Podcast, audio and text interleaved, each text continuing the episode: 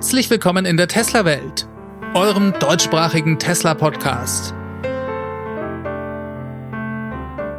Hier die Themen: Model 3 Produktionsstopp, Standard Range Model Y auf Nachfrage verfügbar und LG baut 4680er Pilotlinie in Korea.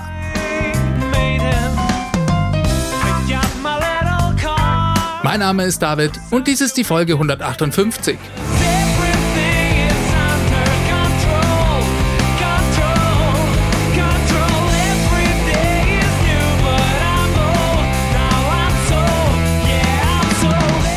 Ja, hallo und herzlich willkommen zusammen. Schön, dass ihr wieder mit dabei seid. Diese Woche gibt's die Tesla-Welt in einem Sonderformat und zwar als Teil des T&E Talks. Ihr wisst ja, da mache ich am Anfang immer den Nachrichtenblock zusammen mit dem Lars vom TFF. Das gibt's diesmals als separate Tesla-Welt Folge und ich werde im Anschluss dann noch eine extra Folge mit dem eigentlichen Talk, also der Diskussionsrunde veröffentlichen. Ich habe mir gedacht, das macht vielleicht Sinn, das Ganze zu trennen dann haben die, die sich ausschließlich für die Tesla News begeistern, eine eigene Podcast-Folge. Und wer sich auch für den Talk interessiert, der kann sich dann die zweite Folge noch anhören. Unterm Strich habt ihr damit dann zwei Tesla-Welt-Folgen in dieser Woche. Also einfach ein bisschen mehr Content als sonst. Und ich kann euch den Talk, falls ihr ihn nicht live schon gesehen habt, nur ans Herz legen. Da habe ich mit zwei tollen Gästen über nachhaltiges Investieren geredet. Das war eine sehr spannende Diskussion, fand ich. So, Jetzt gibt's aber erstmal, wie gewohnt, die Tesla-Welt, bloß eben im T&E Talk-Format.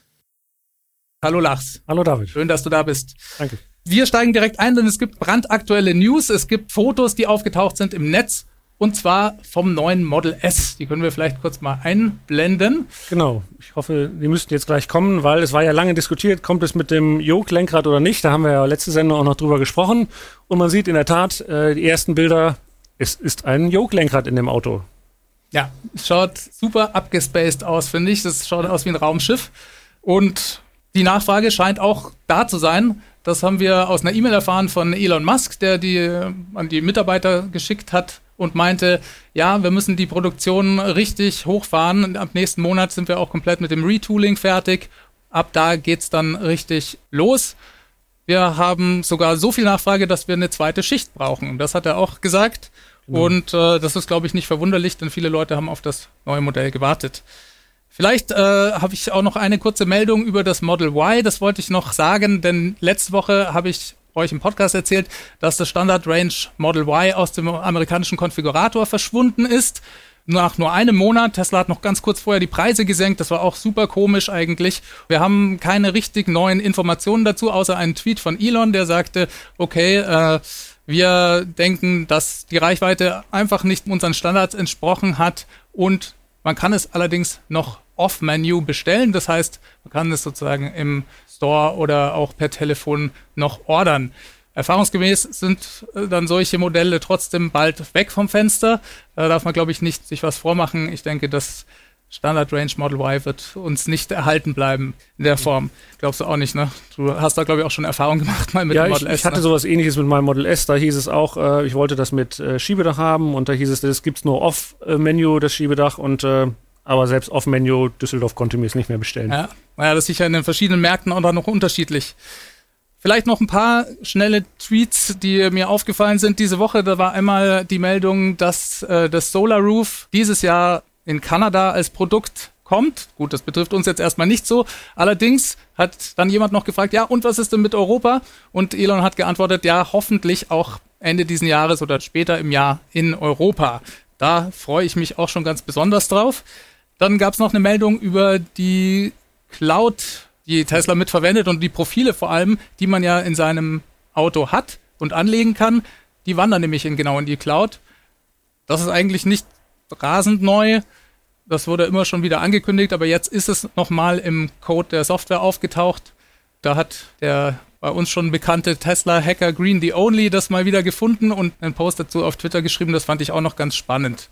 Das ja, ermöglicht einfach auch, dass man in, in, jeden Tesla einsteigen kann und einfach seine Einstellungen hat, seine, auch was die Apps angeht gerade. Klassiker, wenn du im Service Center bist und einen Loaner kriegst, steigst in den ein und hast all deine Sachen drin. Das ist schon nett. Ja und ist halt auch alles so im Hinblick auf das Tesla Network, auf das Ride-Sharing Network, das Tesla plant, äh, sicher eine sehr interessante Entwicklung.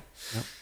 Wir sollten auch auf jeden Fall über LFP-Batterien, also über Lithium-Eisenphosphat-Batterien sprechen. Die haben ja bei uns nicht so den besten Ruf erstmal gehabt, vor allem durch die ersten chinesischen Model 3, die aus der Gigafactory Shanghai zu uns kamen. Was sind denn da die Nachteile dran, oder? Ja, die haben alle ihr, ihr, ihr Für und Wider. Nachteile sind zum Beispiel, die sind ein bisschen schwerer, weil sie haben eine etwas geringere Energiedichte und dadurch muss ich halt ein bisschen mehr reinpacken, um auf dieselbe Kilowattstundenzahl anzukommen. Ähm, es gab am Anfang Ladeprobleme. Wir haben viele Videos gesehen. Auf YouTube gab es da Massenberichte drüber von Leuten, die nicht mehr als über 40 Kilowatt laden konnten von der Ladegeschwindigkeit. Das ist aber mittlerweile durch ein Software-Update behoben. Also es gab zum Beispiel ein Video, äh, wo man sieht, dass das Auto von 18 auf 80 Prozent in 24 Minuten geladen hat. Also Tesla hat wie üblich äh, per Software-Update over the air dem Problem nachgeholfen. Ähm, aber die Batterie hat auch viele Vorteile. Wir haben das erste Mal jetzt eine Batterie komplett ohne Kobalt. Das ist ja gerade einer der Punkte, die man immer wieder ankreidet bei Elektroautos mit diesem bösen Kobalt. Ähm, das, der Akku ist dadurch aber auch sicherer. Er soll quasi nicht mehr brennen können. Ähm, er ist günstiger in der Herstellung und wir haben, weil wir halt eine ganz andere Supply Chain dadurch haben und ähm, ja, ich denke, am Ende werden die Vorteile überwiegen. Gerade jetzt, da die Nachteile durch mit ja, dem langsamen Laden erledigt sind. Ich denke, Tesla ermutigt ja auch dazu, den Akku zum Beispiel auf 100% zu laden. Ne? Das, geht, das genau, sollte man richtig. ja bei den anderen Akkus eigentlich auch nicht machen. Stelle ich mir als Vorteil vor, gerade bei einem Standard Range Model 3, dass man dann eben voll, wo man die, das, ja, Kapazität des Akkus voll ausnutzen kann. Genau, sorglos abends anstecken ja. und gut ist. Ja, mal wieder Tesla-typisch, haben sie über Software-Update nachgebessert, aber das können sie gut und äh, dadurch sollte es jetzt auch für Fahrer des Standard Range Model 3s aus China keine Probleme mehr geben. Eine interessante Aussage von Elon gab es auch noch per Twitter, da hat er geschrieben, also sie versuchen ja die Batterien ähm, gerade ja, mit Nickel anzureichern und haben das Problem, dass da die Verfügbarkeit ihnen Sorgen macht, um die Skalierung darzustellen, die sie brauchen. Deshalb sind sie dabei, die Standardreichweiten Fahrzeuge auf diese Eisenphosphatzellen umzustellen. Und das hat die Frage aufgeworfen, ob nicht vielleicht auch die Fahrzeuge aus Fremont, die im Moment noch die herkömmlichen Akkus haben, vielleicht auch auf diese Eisenphosphatzellen wechseln werden. Müssen wir mal abwarten, das ist auch immer ein bisschen Kaffeesatzleserei aus Elon-Tweets. Ja. Äh, ja, schauen wir mal, was da kommt. Jetzt gab es aber auch noch einen Produktionsstopp. Genau, es gab äh, ähm, einen Produktionsstopp in, in Fremont und das erste Mal haben wir das gesehen durch einen Bloomberg-Bericht, der von einem anonymen oder nicht genannten Person äh, zitiert hat, dass es angeblich vom 22. Februar bis zum 7. März zu einem Produktionsstopp kommen sollte. Aber nicht identifizierbare Person. Es war halt ein Gerücht. Äh, die Presse hat es wild abgeschrieben, man hat es überall gesehen und dann kam aber relativ schnell ein Tweet von Elon, beziehungsweise eine E-Mail von ihm, die geleakt ist, wo er schrieb, ja, wir hatten kurzfristig Probleme mit einigen Liefermaterialien, aber wir haben das genutzt, um die Produktion zu verbessern und nach zwei Tagen ging es schon wieder weiter. Also nichts mit zwei Wochen. Mhm. Ja, also ich habe sogar noch gehört, dass dann manche Mitarbeiter, die aber eben auch immer nicht genannt werden wollen, verständlicherweise gesagt haben, na gut, so ganz ist die Produktion noch nicht wiederhergestellt, aber es geht weiter, das stimmt, die haben das sogar bestätigt letzten Endes und eigentlich war es ein bisschen, ja, wie oft, wie so oft viel Aufregung um nicht viel. Tesla nutzt das ja auch immer, um die Produktion zu verbessern und Upgrades von den Produktionslinien zu machen. Von dem her ist das sicher auch gar nicht so schlecht manchmal, wenn die Produktion da ein paar Tage stillsteht. Genau. Was ich noch gehört hatte, war, dass es, das war ein Bericht von Nika Asia, die haben, Nikkei Asia heißen die, die haben geschrieben, dass in Texas aufgrund der aktuellen Wetterbedingungen, die haben ja so einen ganz starken Wintereinbruch gehabt, auch eine Chip-Fab von äh, Samsung, eine Halbleiterfabrik, nicht mehr produziert hat in der der Full Self-Driving Computer von Tesla hergestellt wird. Also diese Chips werden dort hergestellt, nach dem Design, das Tesla ja selber entwickelt hat.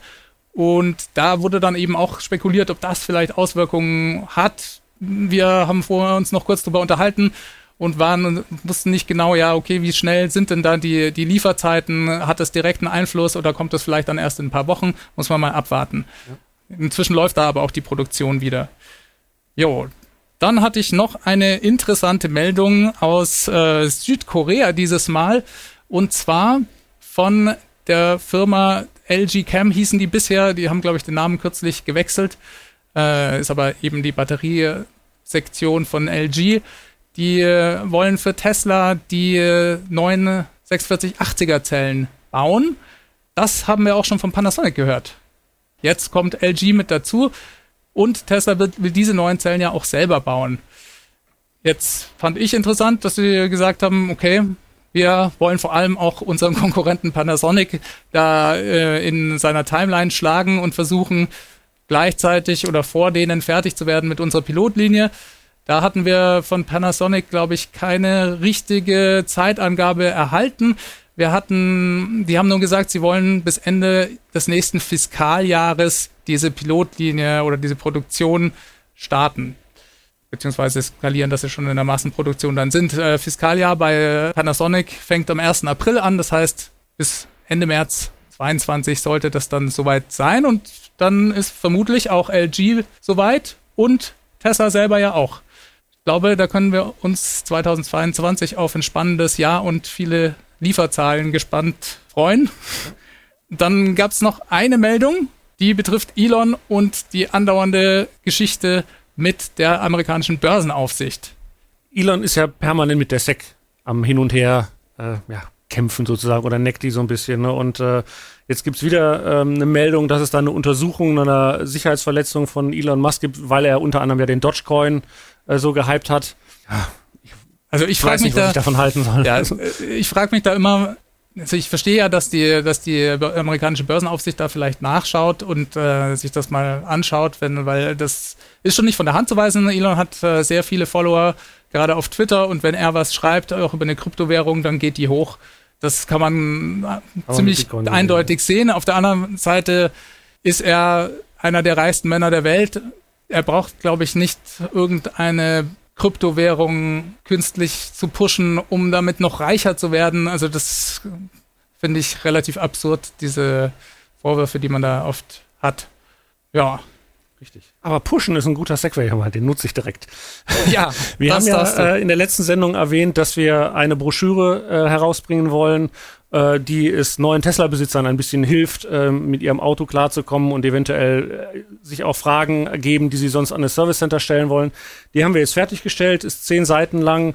Ähm, hat dann unter anderem so Themen wie Supercharging, ähm, Unterschiede, äh, Stalls Version 2, Version 3, äh, Ladeetikette, Ladekurven oder äh, auch im Pannenfall, wo finde ich denn meinen Abschlepphaken. Ähm, die werden wir jetzt fleißig verteilen. Wir werden auch versuchen, sie in allen äh, Service-Centern oder Sales-Auslieferungszentren äh, auszuliefern, äh, sodass neue Mitglieder oder neue Tesla-Fahrer direkt diese Broschüre können, äh, bekommen und dadurch äh, einen leichteren Start in ihr Tesla-Leben haben. Das finde ich ganz klasse, auch dass ihr sozusagen als Club euch da engagiert und gerade die neuen Tesla-Besitzer mit abholt, denn viele Leute sind sich gar nicht bewusst, dass es die Tesla-Clubs gibt und vielleicht werden sie dadurch auch ein bisschen aufmerksam darauf, auf die Arbeit, die ihr macht. Finde ich klasse, denn das sind gute Tipps, die jeder gebrauchen kann, der ein neues Fahrzeug hat. Ja, und damit gehen wir aus dem T&E Talk raus. Wie gesagt, alle, die sich für die Diskussion interessieren, können sich die separat dazu erscheinende Tesla-Welt-Folge anhören. Eine klassische Tesla-Welt-Folge gibt es dann nächste Woche wieder von mir. Diese Sendung wurde freundlicherweise vom Tesla Owners Club Helvetia, dem jungen und initiativen Tesla Club aus der Schweiz, und dem TFF, dem Tesla Fahrer und Freunde e.V. unterstützt. Beide Clubs sind die Herausgeber des T&E Magazins. Das Podcast Mastering kommt von promoton.ch. Ja, ich hoffe, es hat euch mal wieder Spaß gemacht. Wenn euch dieser Podcast gefällt, dann könnt ihr ihn sehr gerne unterstützen. Das geht zum Beispiel ganz einfach, indem ihr ihn bewertet, entweder in eurer Podcast-App oder auf iTunes. Ihr könnt auch sehr gerne meinen Tesla Referral Code benutzen, falls ihr euch gerade einen Tesla kaufen wollt. Der Link dazu ist ts.la slash david 63148 und dann könnt ihr den Podcast auch finanziell unterstützen. Das geht entweder per PayPal über die feedback at teslawelt.de oder über meine Crowdfunding-Plattform. Die findet ihr auf www.teslawelt.de. Vielen Dank an alle, die das bereits tun. Ich wünsche euch allen eine gute Woche. Wir hören uns nächsten Mittwoch wieder in gewohnter Form. Bleibt bitte alle gesund, macht es ganz gut. Bis dahin. Ciao, ciao.